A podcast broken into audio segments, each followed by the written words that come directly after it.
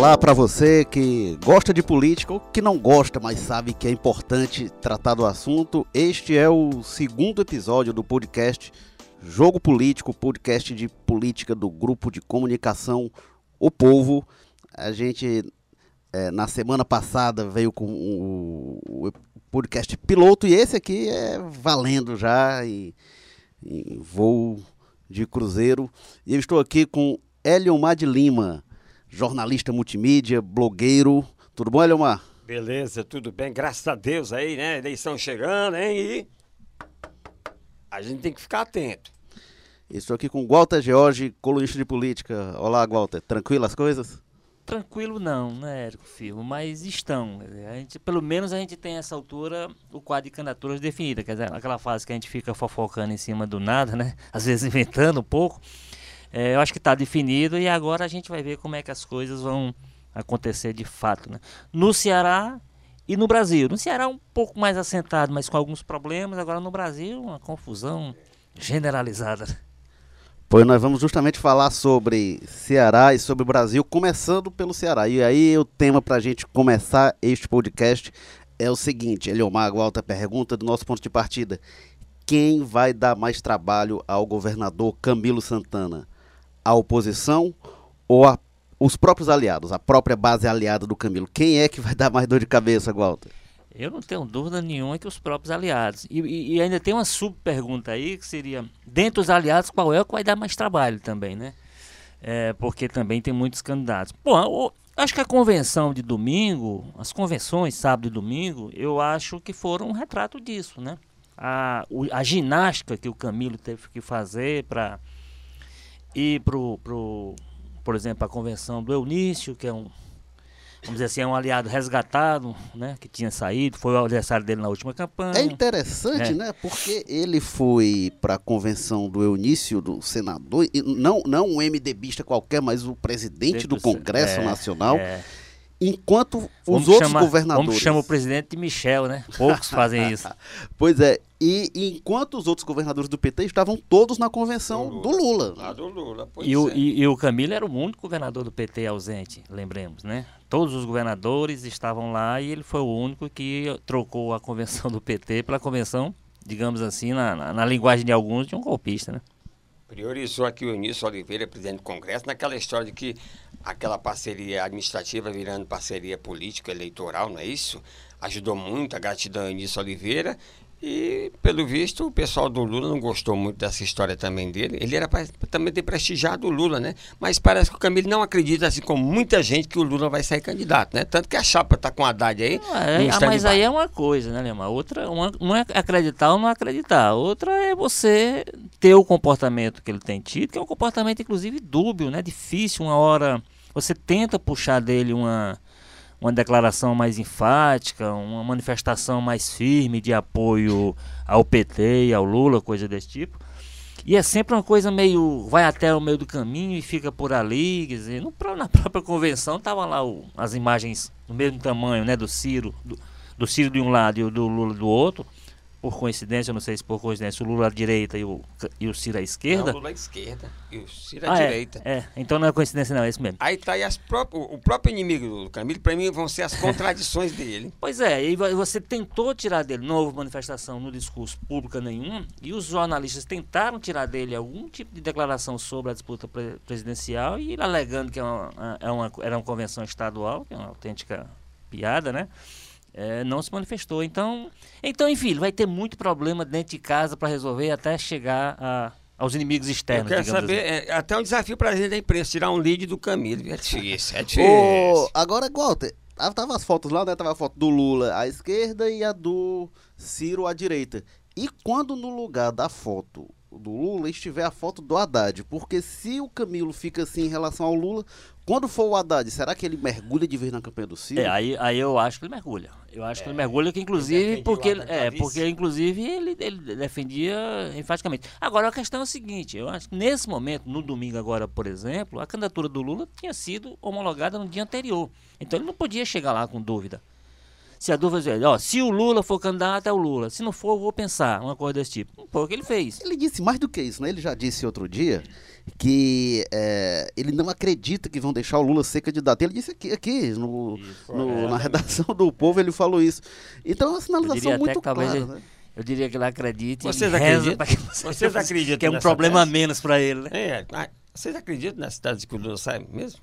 Eu acho que o PT não acredita que o Lula vai ser candidato, acredita, tanto que já fez todo o movimento, já desenhou todo o movimento de como vai ser. É, o, na verdade o PT foi atropelado na estratégia dele, que era clara, era empurrar o, essa situação do Lula até o, o limite, né, até mais para frente, até onde fosse possível. Só que a justiça foi encurtando esses prazos, foi pressionando, foi empurrando o PT contra a parede, e o partido teve, tanto que essa decisão domingo de, de, de anunciar a chapa completa, anunciar o vice, e já a substituta do vice, é. É, foi, uma, foi basicamente uma orientação dos advogados. O partido não queria, insistiu mas os advogados, até domingo, foi lá, o Casa Grande, que é o, um dos que responde, e disse, olha, tem que sair hoje esse nome, porque é, os caras já têm uma, uma série de problemas grandes, já é para resolver. Ainda criar mais um, que seria criado, evidentemente. É, o PT não acredita no, que o Lula vai ser candidato, mas o PT fingia pelo menos acreditar. A estratégia era manter a aparência e fingir acreditar. O Camilo não, não fez olha, o agora, É, o Camilo não fez. Agora, em defesa da estratégia do PT, que eu defendo, eu acho que a estratégia dele está absolutamente correta. eles não tinham porquê, não é nem fingimento. Então, olha, o, as condições são as seguintes: o Lula, pelo ponto de vista da lei, pode ser candidato. Como, é, como nós estamos falando e estamos do candidato que lidera as pesquisas, se tivesse falando do candidato que tem lá 4, 5%, seria. Aí poderia dizer, olha, isso é um fingimento, isso não tem nada a ver. Só que ele de fato é o candidato que libera. Então faz todo sentido que, como estratégia, o partido insistisse em bancar aquela candidatura, mesmo com todas as dificuldades quase que insanáveis que ela apresenta para ser levada até o final. Né? Eu, eu, digo fingir porque ele, eles. É, o PT sabia que não ia conseguir levar adiante. Agora, a estratégia do partido, início, eu acho que está certo, é dizer assim: ah, não, nós não vamos retirar a candidatura do Lula. Quem a, quiser. A justiça que tire, é, exatamente. Que tire. Ela transferiu para a justiça um a, a, responsabilidade de tirar da disputa um candidato que, insisto, lidera as pesquisas. Um detalhe que chama a atenção: o PT é tão forte que conseguiu transformar o PSB em neutro e tirar a candidatura da, do PCdoB. Que mágica será essa por trás disso tudo, hein, Walter Jorge? Eu fico a perguntar. Tem o PSB e o PCdoB na mão, alguém do PT? algum, algum trunfo, porque você é você fazer dois partidos desse jeito saírem. Eu, eu, eu, acho que é do jogo, né? Assim, o, Mas a, tem a questão, alguma, a questão, não, coisa... a questão do PSB, por exemplo, nós, nós estamos acabando desviando totalmente. Foi colocado inicialmente, daqui a pouco a gente volta, a gente tenta voltar. Mas a questão do PSB, e aí passa um. Hum, talvez não passe pelo Ceará, passa não nesse caso. Foi, um, foi, foi um, uma articulação que passava pelo interesse dos estados. Né? O, por exemplo, o PSB do Nordeste, quase todo, interessava a ele uma composição com o PT em função da força, dessa força que a gente está falando aqui, do Lula na região. Então o PSB de Pernambuco queria, o PSB de Sergipe queria, o PSB da Paraíba. O do Ceará. O do Ceará é um caso mais complicado é. porque é, é, um, é, um, é, um, é um PSB originário do PT, mas. Não, o Odorico, por exemplo, é. ele é cirista, cirista. mas e, é petista. E ferreirista. E, né, e é petista. Então aliás, é ex-petista, enfim, ele foi. eu me lembro do Odorico chorando no, é. na, no, dia que ele deixou o PT e tal. Então ele tem, tem suas relações. Então é uma coisa mais complicada. Mas os outros estados, e no norte também, lá no Amapá e tudo. Então, a pressão dessas coisas fez, deu sentido a essa, essa decisão do PSB de neutralidade. Com relação ao PSB, o PCdoB, eu acho que foi pragmatismo mesmo. Enfim, pode ter outras razões aí, que você é, disse. Eu gosto de desconfiar sempre, sabe? Para o próprio PSB de São Paulo, que é um PSB tucano, acabou sendo interessante esse acordo com o PT do ponto de vista da neutralidade nacional, porque não fez nenhuma amarra. Então, até o, o, o, o Márcio França, é. né, ele tinha interesse nisso também. Então acabou que passou por vários estados e o próprio PT aí, o PT jogou pragmaticamente. Porque eu acho que o grande interesse nessa aliança não foi nacional, não era o PSB ficar neutro e tal era também os acordos estaduais, principalmente em, em Minas Gerais, mas também outros estados Isso, que eles tiveram é. acordos. Porque aí o PT aí jogou o jogo pragmático, assim, olha, a gente vai jogar para a presidência lançando Lula, tendo o Haddad como plano B, mas a gente precisa tentar se garantir em alguns estados. E a coisa mais importante que pode ter para o PT, que está ao alcance do PT, claro, o Haddad pode crescer, sei lá, com o apoio do Lula, até uma questão boa para a gente discutir depois. Mas re reeleger o governo de Minas talvez seja talvez fosse o grande troféu que o PT pudesse por, almejar mais diretamente. Porque vai né? depender, de, de, derrotaria o PSTB num, num, estado estratégico, para inclusive o PSTB também, terra de um dos, vamos dizer assim, uns líderes do, do processo de impeachment, o, o último adversário da Dilma, que é o AES, que está praticamente tá tem mobilizado. E a Dilma. Agora, aí tem outro componente que é essa história dos palanques, que a gente estava falando aqui do, do do, do, do, do, palanque do Camilo a dificuldade que ele vai ter para acomodar tudo. Lá em Minas tem uma crise, porque o Pimentel, dentro dessas conversas todas, conseguiu atrair de volta o MDB, com quem ele tinha se desentendido, inclusive tinha puxado um processo de impeachment dele em Minas, né, que o presidente da Assembleia é do MDB.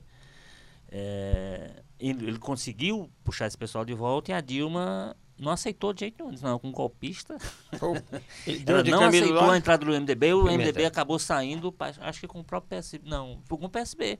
Então, é, é, é uma dificuldade, como, como a gente estava falando aqui, essa montagem dos palanques estaduais, principalmente para manter a coerência de um discurso, por exemplo, em tese o PT não deve subir em palanque nenhum, e aí esse é o problema com relação ao Eunice aqui, é, em palanque nenhum com alguém que este, este, tenha estado envolvido com o processo de impeachment da Dilma, pra, até para sustentar o discurso do golpe, né, que é o discurso do PT. Mas é muito difícil, né? Muito tá difícil você ver estado a estado como é que você abre mão, sei lá, de um Renan Calheiros desse lá em, em Alagoas, com a força que tem, porque se, se articulou aí. Que o Renan o Renan quer o apoio do, do Lula, evidentemente que tem o apoio dele lá, mas tem também a força do próprio Renan, o filho é governador, ele é senador, ex-presidente do Senado, com todos com todo, toda a carga negativa que tem o nome, mas tem a força objetiva, real, da, do controle político dele no Estado. Então, assim, aí voltando para cá, aí essa história do, da montagem dos palanques e esse, essa, assim, essa, essa ânsia, esse, que o, que o Camilo teve de montar esse palanque extra, extravagante com 40, 24 partidos, certamente vai ser, eu não tenho dúvida disso, dificuldade, pelo menos no primeiro momento. Pode ser que depois a campanha se acomode e a coisa volte para o outro lado. Mas o grande problema está demonstrado nessas primeiras horas depois da convenção. né? Continua a enxaqueca do Cid, continua com enxaqueca, continua distante é. do, a gente brinca com isso, mas de fato ele tem problema de enxaqueca, devemos dizer, mas é uma enxaqueca que de vez em quando o Érico abordou isso. Agora a de Pereira conversando. De vez em quando é conveniente. Né? Ela é presidente do PR, agora a de Pereira está se queixando. Não ficou muito, não, muito satisfeito como, com, não tem com essa como, como assim acomodar 24 não. partidos. O Nelson disse que foi muita reunião, até de madrugada, muitas delas e tal porque tinha que contemplar todo mundo. É impossível, né? Para começar, são 22 deputados federais, né? Se é larga. Então, Pouca vaga. Aí tem partido como, como o PT que tem três logo. Aí são 46 é, é, estaduais. Aí tem partido que tem uns 10 deputados, mais que, que, o que vai ser importante aí, né, né Érico é, e Eliomar? O que vai ser importante é o seguinte, vai ser o Camilo demonstrar força, tipo assim, na primeira pesquisa que aparecer para poder ele acomodar bem isso e acomodar os que. Porque é aquela história. Se ele demonstra algum tipo de fraqueza eleitoral, né? Quem já está com essas. começou a ficar um pouco chateado, começa a olhar para o outro lado com. Ah, com alguma simpatia. Não, não é nem debandar, mas começa. A possibilidade começa. Né? Evidentemente, aí a campanha vai revertendo alguma coisa. Mas. Então é importante para ele que ele apareça forte, como é que se acredita que seja, mas não há nenhuma as pesquisas internas fala-se muito e tudo, mas você não tem uma pesquisa de consumo mesmo é, popular. Teve aquela pesquisa que o MDB contratou, né? Que está sendo questionada. até agora, né? Agora, a gente falou do Cid, né? Teve duas ausências sentidas na convenção de domingo do, do Camilo. Uma, obviamente, a mais sentida foi a do Cid, membro da chapa majoritária. Achava só tem um candidato a senador oficialmente. E ele não vai, alega enxaqueca, essa conveniente enxaqueca muitas vezes, né? Mas é, também não esteve lá a ex-prefeita Luiziane Lins, também lançada candidata a deputada federal, né? Queria, ensaiou disputar com o Camilo e tal, mas aí foi, tiveram um acordo, mas meio contrariada, meio em protesto sobre a postura Ciro, Camilo em relação a Ciro, a Lula. E aí é curioso, né? Porque a gente vê duas ausências interpretadas como sinal de incômodo, da Luiziane e do Cid, não pelo mesmo motivo, mas extremos. É um contraditório legal. Ele, eles o, o Camilo nesse aspecto parece que conseguiu desagradar. Pois é. Agora, agora a gente tem que a gente tem que reconhecer de qualquer maneira como talvez a maior qualidade do Camilo, se não é a maior, é uma das maiores, sem dúvida nenhuma, é essa, vamos dizer assim, a tranquilidade que ele tem. Ele não, por exemplo, ao contrário do dos Ferreira Gomes e principalmente do Ciro, ele não ele não cria crise para ele administrar. Ele, é o contrário, ele evita crise até o limite em que isso parece possível, atua o tempo todo para, como bombeiro, sem dar nenhuma possibilidade de, a partir do que ele diz ou faz, aquilo gerar algum tipo de problema. Então você não tem, de fato, a administração desse momento, por exemplo, você não tem nada que tenha nascido de uma ação, de uma palavra, de uma frase, de alguma declaração é, do Camilo. Então isso pelo menos para a situação do momento, essa dificuldade, essa necessidade que tem de acomodar tantos interesses, tanta gente, tanta diferença, eu acho que é uma qualidade que vai atuar em favor dele, que tem seu limite, né? Que tem seu limite. O, é, o jogo dele com, com o PT, por exemplo, que a gente sabe que é um partido muito difícil, é um partido de, de, de vida interna muito quente, muito, uma muita né, tendência, né, com muita disputa, com muita briga, toda coisa gera uma tese, e a tese vai brigar com outra tese e tal, aquela coisa toda. É, e ele se mantém ali naquela calma dele, vai a uma reunião, diz alguma coisa, sabe? Ele já foi vaiado né, de reunião do PT, já fez tudo. E assim, tem procurado, uma vez ou outra, diz alguma coisa fora do, do contexto e tal, mais forte. Mas em geral, a, a, o comportamento dele ajuda muito a acomodação das coisas. Agora, como eu disse, é preciso que a realidade confirme isso. Preciso que apareça uma pesquisa, preciso que apareça uma situação. Só o fato de ter 24 partidos e quase que todo mundo com ele, como disse o Tasso, só três ou quatro prefeitos corajosos ficaram do outro lado. É, apesar de tudo isso, vai ser é, é, é uma coisa muito difícil. difícil. Toda campanha é difícil, é complicado. O Camilo tem a arte de engolir sapo. Isso ele já, já, mostrou bem, né? Sabe dialogar, tudo tal, tal, mas toda a campanha é difícil. O Camilo tem complicações até internas, além dessa base aliada completa dele. Tem a questão da segurança pública também, que deverá ser o mote, como o próprio Camilo disse na convenção, que o mote da campanha seria segurança, foi onde ele mais falou na convenção, de que segurança pública ele estava investindo, estava aplicando, estava é, ampliando a polícia militar e tudo. Vamos, vamos mas esse aí é que vai ser o mote. Que ele não disse nenhuma novidade, né? É, exato, mas vai ser o grande é mote mesmo. mais que óbvia. Né? Ou seja, ele vai enfrentar dentro de casa problemas e o próprio discurso também da administração dele vai ter complicações aí, né? Vamos aguardar para ver isso aí, né? Eu acho que vai ser. Vão bater muito na segurança. Mas aí a gente batendo, é, é, voltando à pergunta que era o mote, a pergunta tinha duas partes, né? Assim, hum. quem pergunta? É, não, mas é quem vai dar mais trabalho é. ao Camilo? A oposição ou os próprios aliados? A gente falou muito dos aliados, mas e a oposição? O que, que é essa oposição, principalmente?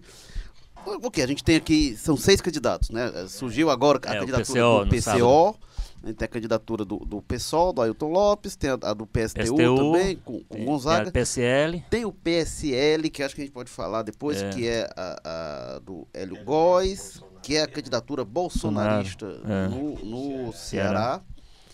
É, mas é, quando a gente olha de estrutura, de força, de oposição mesmo, a gente está falando principalmente do general Teófilo. O que é que essa oposição pode fazer? Ela é uma ameaça real ao, ao Camilo?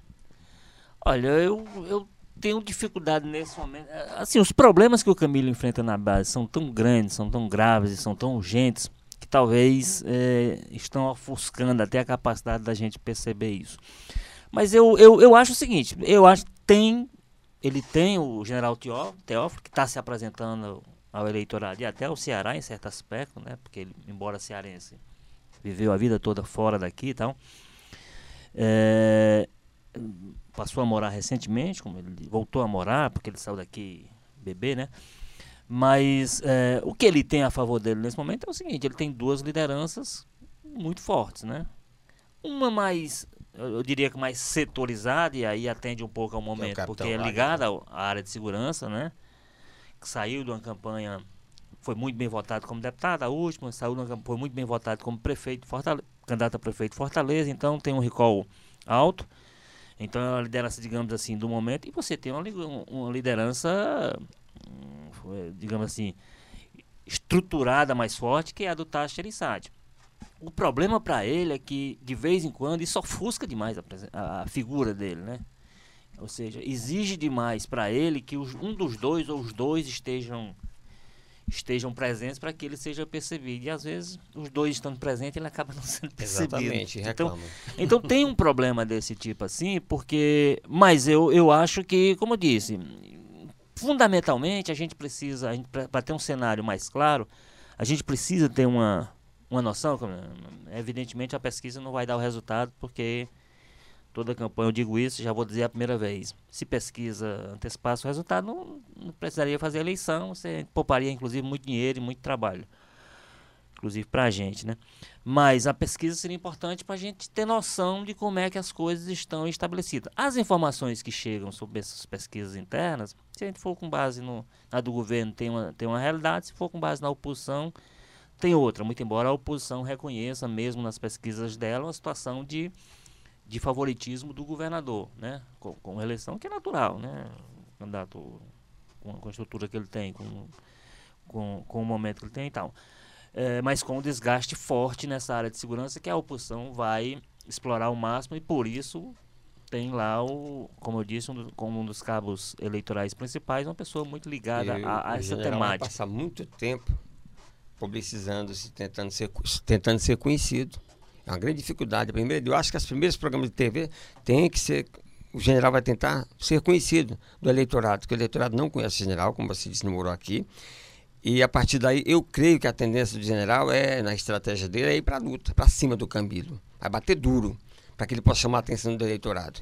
Se ele entrar levezinho, não adianta, que ele é desconhecido. Ele tem que mostrar presença. Acho que o marketing dele vai ser ofensivo, vai, vai ficar tentando ser conhecido, mas vai ser ofensivo. Uma faca de dois gumes que ele vai usar, mas eu acho que ele vai ter que entrar duro no Camilo para poder começar a causar polêmica, reagir o eleitorado, mexer com o eleitorado. Lembrando Se ele for levezinho, doutor, ele dança também. Lembrando, né, que o marketing dele vai ser estar tá entregue a uma pessoa que conhece bem o outro Exato. lado, né? Que já, muita campanha, já esteve do lado de lá. Muita campanha para o Ferreira Gomes, para esse pessoal todo. Conhece bem. É, então, possivelmente conhecerá alguma coisa dos, das fragilidades e tal.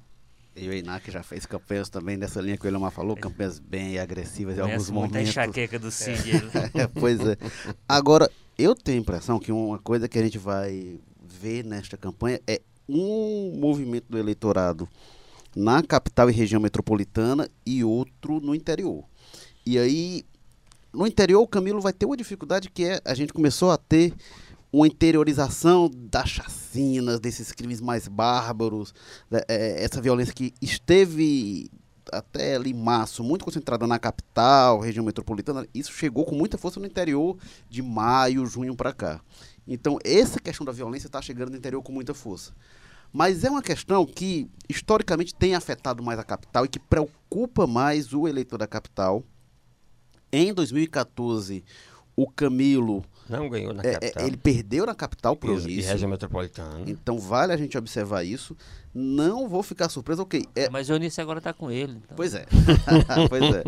Agora, o Eunício, ele é, é, era, um, era um adversário que partia, começou na frente nas pesquisas, então ele partia de um patamar que não se sabe se o general tem. Não, não acredito que tenha.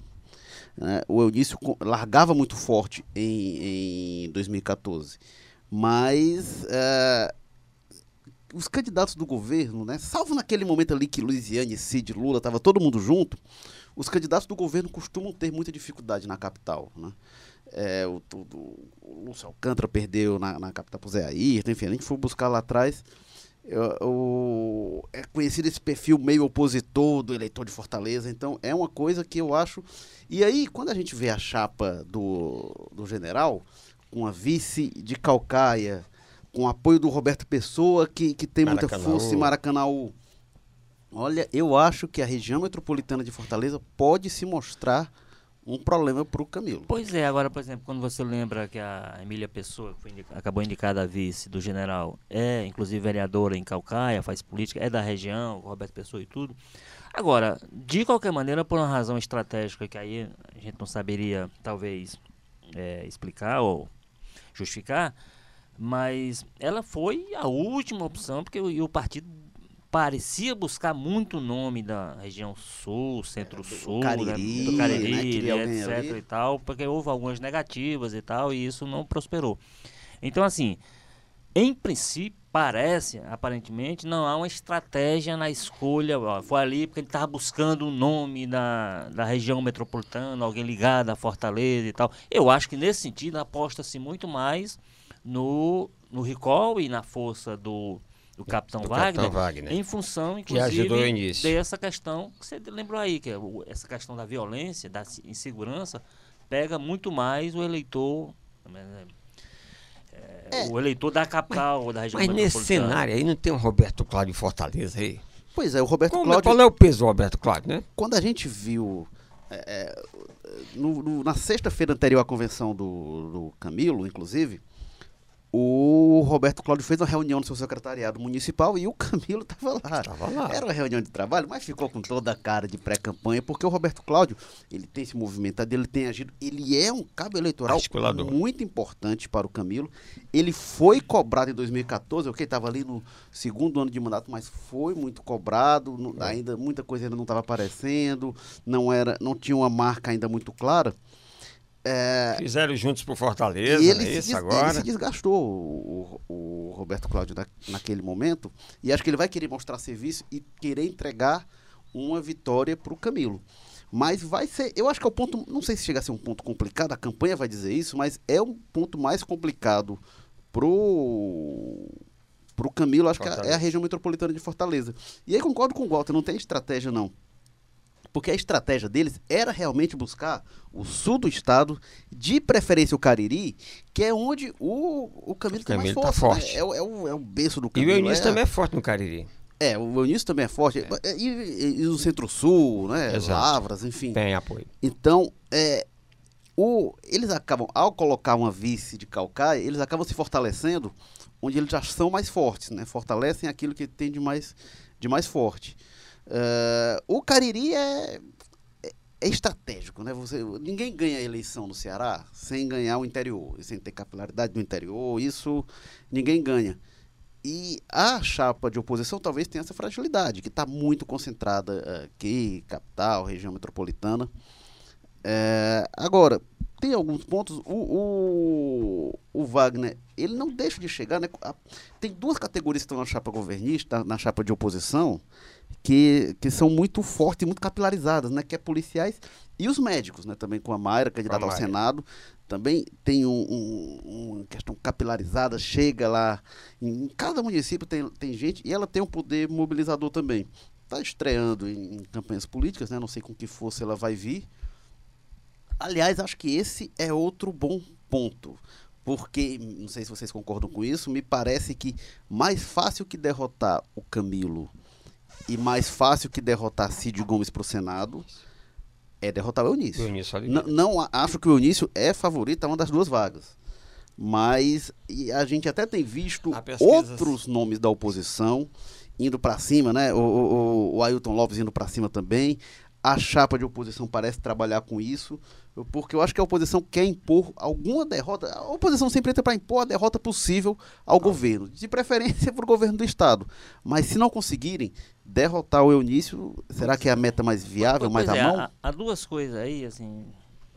Há uma coisa que eu queria, antes que eu esqueça, o juiz anda meio fraco é o seguinte, é, a questão do Roberto Cláudio, é importante lembrar o seguinte, que ele tem que, ele tem que, que mostrar força, inclusive porque ele é o próximo da fila. Ou seja, isso o Ciro, numa entrevista que ele me deu aqui para a Azul, disse claramente, deixou claro, que o projeto para pós-Camilo é o Roberto Cláudio como isso. candidato ao governo do grupo. Então, se ele mostrar fraqueza agora, evidentemente, e aí ele a... se fragiliza para a próxima a daqui a pouco. Isolda, a Isolda permanecer como vice passou muito por isso, né? Porque a gente tinha um movimento lá atrás, Zezinho Albuquerque Zezinho, querendo ser Zezinho vice, movimentou claramente. Mauro Filho querendo ser vice surgiu no último momento, e qualquer deles que entra como vice agora seria é, é, pelo seria, menos alguém no horizonte, preparar, né? É. Tipo, Camilo terminando o mandato, Camilo reeleito, claro, se tudo isso passa... É, eles não viriam para assumir um papel de vice clássico, né? Aquele vice, é. como estilo Isolda, que é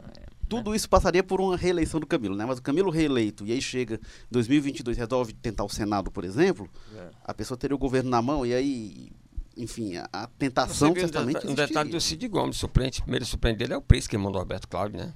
É. Sinal É, de tem- que o Cid pode voltar. Tem essa agora, agora sobre o Cid, aí, Cid aí Gomes. é, é outro Se ele ponto for que eu queria legislador, falar. ele vai querer voltar, quem sabe? Outro ponto que eu queria falar, sobre essa disputa, questão do Senado, e que quem corre mais risco, na verdade, é o Eunício, a gente vai ter que. Aí a gente vai ter- eu vou ter que olhar um pouquinho a campanha, porque é o seguinte, o Cid, ele tá agindo como quem já se acha eleito, Exato. né? É. Então, ele, por exemplo, ele não vai para a convenção porque ele acha que aquilo ali é uma, é uma formalidade. Ele- o campanha dia do da eleição na cabeça dele, o que parece, é que também é uma formalidade, mas ele já está eleito. Tanto que ele vai coordenar, continua coordenador da campanha, campanha do nacional do, do Cid, Ciro, exato. do Ciro, que vai exigir, evidentemente, muita ausência da própria campanha. Aí a gente vai ter que ver. De repente, de repente o Eunício pode encontrar no, no, no Cid o, o adversário a, ser, a derrotar, porque é, passar a disputar uma mesmo, o mesmo espaço. Aí vai ser uma briga entre os dois. Ô, É, Goto, agora só Até sobre- porque o Eunício, convenhamos, é profissional da área. Agora, só sobre esse ponto, o Cid é um articulador político muito habilidoso. Mas aí nessa articulação, ele se mostrou habilidoso até hoje no Ceará, porque nessa articulação para montar um palanque para o Ciro, foi um fiasco. Ele- mas ele conseguiu o avante, cara. Pois é. Pois é. Ele esteve muito perto de trazer quase todos os partidos, né? Muito perto de trazer o Você centrão. não acha que foi o Ciro que atrapalhou, não? É, mas eu ia dizer, O mas você há de convir que também o, O candidato Ciro ajudou muito atrapalha. pouco, né? É. Voltou. O Candidato atrapalha um pouquinho. Mas, assim, mas, enfim, mas ele conhecia, quando ele assumiu a coordenação, também ele conhecia, exa- o cara, exatamente, ele o papel dele seria domar o, o candidato e dizer, ó, vou fazer um trabalho, vamos ver aqui como é, que a gente... ele sabia e ele que- não fez, ele sabia não que- conseguiu. Que não era assim, ah, não, vai assumir a articulação da campanha do Barack Obama. Não era isso, né? Ele O Camilo, sabia por que- exemplo, como ele assumiu há quatro anos, onde, onde ele teve que impor a candidatura do Camilo ao próprio PT, né? Pois é. Foi, o, o, o máximo, para mim, foi o extremo que a pessoa pode conseguir. Que ele conseguiu naquela campanha, que o PT decidiu não ter candidato e ele reverteu isso, mudou completamente a decisão do próprio partido.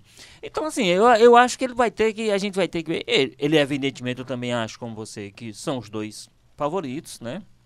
O, o- porque tem um aspecto também dessa campanha que a gente sempre diz, mas é sempre importante dizer, porque é fato. A gente vai ter uma campanha diferente porque ela vai ser curta. Então, ela sendo mais curta, muito mais Favorece curta, quem até, tem máquina. ela, Quem em tem tese, em tese favorece, a quem, favorece a quem tem máquina, Espaço favorece a quem mídia. já é conhecido. Como de disse, o general Teó vai ter que gastar um tempo da campanha Pra dele inicial para se fazer conhecido. E, e isso é um tempo que ele vai perder de alguma forma. É, então, agora, tem o outro lado que também o fato de você ser conhecido nem sempre significa um dizer que você é tá aprovado, triste, que, as pessoas- que pessoa não- né? que você está dentro de um conjunto que as pessoas estão desalentadas, estão desanimadas com os políticos. Tem o então, eleitor da abstenção, né? Só que o tempo é muito curto para quem não é conhecido se fazer conhecido na perspectiva de uma Eu acho que vai ser uma abstenção alta. de uma candidatura ao Walter. Senado. O eleitor está desmotivado, muita gente. Nós, por exemplo, eu, por exemplo, eu me sinto ainda. Por que, que eu tenho que votar nesse quadro que está aí, nesse cenário que está aí? E nenhum me agrada, digamos assim, nenhum me agrada. Eu tenho que votar, porque os partidos apontaram esses candidatos.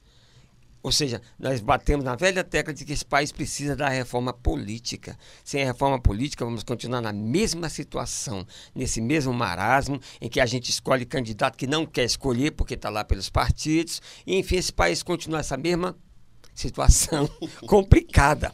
É reforma política para esse país. Tem que vir, não sei como, mas a gente tem que buscar sempre isso. Acho que a discussão tem que ser reforma política. Com o novo presidente que que vier por aí, tem que ter isso, Walter. Eliomar, eu não sei não, viu? Porque quando eu penso que quem vai fazer a reforma política Pois são é, esses que políticos aí. é que vem. E, é esse E não congresso, sai do marasmo, e- então. E, esse congresso aí, às vezes eu fico assim, não, deixa quieto, vamos deixar como tá mesmo. Dificilmente, dificilmente fariam algo, a não ser que fosse uma pressão popular extraordinária, a não ser que fosse talvez, como alguns sugerem, um- um- uma, uma assembleia, um congresso, um grupo eleito especificamente para fazer aquilo e com o compromisso de não ser candidato, não tirar benefício daquele processo. Complicado, é. É, mas como o pessoal que eles próprios vão fazer leis para beneficiar ou prejudicar eles, eu acho que de fato a gente não pode. Vamos ficar na mesma, então. Quase tudo que a gente tem Não, a visto gente de tem que continuar pressionando pela reforma, mas sem muita. É, quase tudo que a gente tem visto de mudança tem, que eles propõem tem, tem sido para pior. Quando vem os pacotes, as mini reformas. A de 2015, que cortou o tempo de campanha pela metade, né, que era três meses, foi para um mês e meio, era um pacote inicial que era tenebroso. E aí teve muita reação e aí se desistiu. Que foi, é, foi o pacote que o Eduardo Cunha, hoje presidiário, Eduardo Cunha comandou. Olha só. Gente, a gente vai se aproximando do fim aqui do jogo político. Eu queria ler alguns dos comentários que a gente, é, depois que a gente fez o programa piloto, foi pro ar. A gente recebeu muitos comentários e muitos xingamentos, Walter Jorge. O Eliomar não estava não tava aqui com a gente. A gente não, muitos dos xingamentos a gente não liberou, mas tem alguns que não chegam. Mas isso é de campanha. Eu, eu passo pela campanha, me chamam de petista, me chamam de tucano, me chamam de neutro, de tudo. Isso é da campanha. Nessa altura eu me preocupo quando tem elogio. pois é, mas o, o Eliomar não estava, estávamos aqui, Walter, Luiz Viana e eu. Mas tem aqui o Vanilson Alves dizendo: Bolsonaro topou nos 20%. O, o, o, vamos lembrar, o primeiro podcast, a gente, o ponto de partida foi: Jair Bolsonaro é o favorito à eleição. Você pode ouvir, o, o primeiro jogo político está em todas as plataformas de, de, de podcast. Já já eu vou passar aqui a lista. Está também no, no, no, blog Política. E dá para ouvir, dá para comentar lá. O Vanilson Alves diz: Bolsonaro topou nos 20%. Só o que salva ele seria o povão não estar afim de ir votar no dia da eleição. Ponto interessante. Uh, Francisco Cardoso Ponte Júnior já vai na linha oposta. Dentre os candidatos à presidência da República do Brasil, apenas o candidato Jair Bolsonaro tem expressado interesse do eleitor por apresentar um plano de governo de austeridade moral. Austeridade O que é austeridade moral? É. Deve, deve ser encher o Ministério de Militares, como ele dizia ontem. Aí o Pedro, o Pedro pergunta: e eu que não tenho smartphone, não posso ouvir o podcast? Pode, pode sim. É, a gente disponibilizou no, no, no blog de política, a gente vai disponibilizar no portal Povo Online também este segundo Uh, advogado Paulo Afonso L. Ribeiro, agora tem elogio. Muito oportuna iniciativa. É de se louvar análise objetiva e sincera, mercê da isenção demonstrada. Tô brincando, quem estiver ouvindo aí pode elogiar, porque Olha, faz aí... mal não. aí tem aqui o Antônio Alcântara que diz: Vocês jornalistas têm de deixar a visão míope, ideológica e analisar os fatos com a lente analítica desprovida de qualquer paixão. É, é... Jornalismo e política, tudo é paixão, rapaz. A vida é paixão. Aí ele diz aqui, ó. Vocês são cegos mesmo, é porque o Bolsonaro já disse, não tem o toma lá da cá, ou seja, velha política, aprendam. Aí quando o cara diz, deixa de paixão, e diz lá, ele quer que a gente diga a que o Bolsonaro dele. vai ganhar a eleição, quer que a gente diga a paixão, é a paixão dele. dele Aí quem tem né? paixão é a gente. Uh, gente, alguma coisa mais que vocês querem colocar? Querem dizer mais alguma coisa? Eleição.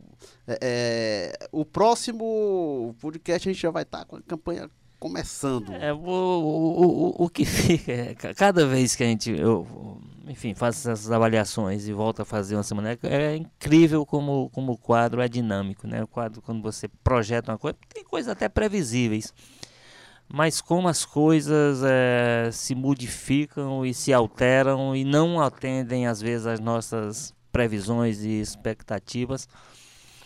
É, e eu acho que vai ser assim até o final. A gente não tem, não tem um quadro de previsibilidade à frente, mas haver, haverá um quadro, como você disse aí, de, de muita gente apaixonada exigindo que a gente não tenha paixão com todo esse processo, vai ser um processo, talvez, é, sem dúvida já está sendo, mas vai ser, está se confirmando a cada dia. A única coisa que se confirma de uma semana para outra, de um dia para o outro, de um mês para o outro, é que a gente vai ter a eleição mais confusa, talvez. Se não da história, pelo menos dessa história recente, da democracia recente brasileira. Talvez vá. Acho que nem compara com 89, porque 89, na verdade, foi a, retomada do processo democrático em relação a. Então, talvez não conte muito. Mas de lá para cá, sem dúvida, nós temos o cenário mais confuso e que a gente vai precisar de esperar que a poeira baixe um pouquinho ainda mais para a gente ver o que é que consegue enxergar mais adiante. Por enquanto, a gente o que dá para fazer é como a gente fez hoje e fez da outra vez, vai continuar possivelmente na próxima dando muito pitaco, né? Eu torço para eleitor menos intolerância, porque vem pela frente, a gente costuma a, a campanha eleitoral, sempre tem a questão da intolerância, as pessoas querem impor suas ideias, seus candidatos, enfim, mas eu torço principalmente para que o eleitor vá às urnas votar.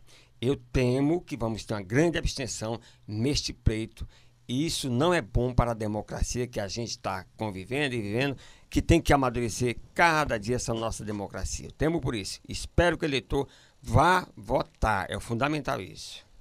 Mas é sério, às vezes a gente vendo aqui os comentários, as pessoas, quando a gente dá a nossa opinião, que não é a opinião delas, as pessoas ficam com raiva, mas gente, cada um pode ter sua opinião, não tem problema, e não precisa impor opinião a ninguém, não precisa querer forçar com as pessoas. É que bom que as pessoas pensam diferente, né? E, e democracia é isso, e este é o podcast Jogo Político. Vocês ouviram há pouco o Hélio Mad Lima, jornalista, blogueiro, multimídia, está no rádio, está em todo canto. Walter George, colunista de política. Eu sou Érico Firmo, colunista de política, na verdade. O Walter é editor de política e também assina artigos às sextas-feiras e vai passar a assinar aos domingos, Walter Jorge. É, vamos passar a dar um pouquinho de opinião na edição dominical para poder. Você é Quem não- do online, né? Ah, Quem não, também quem não tem o que fazer no domingo se Online. distrair um pouco com o que eu escrevo. E no podcast Jogo Político, a gente tem aqui áudio e gravações do Kleber Galvão, a quem a gente agradece aqui a gentileza com a gente.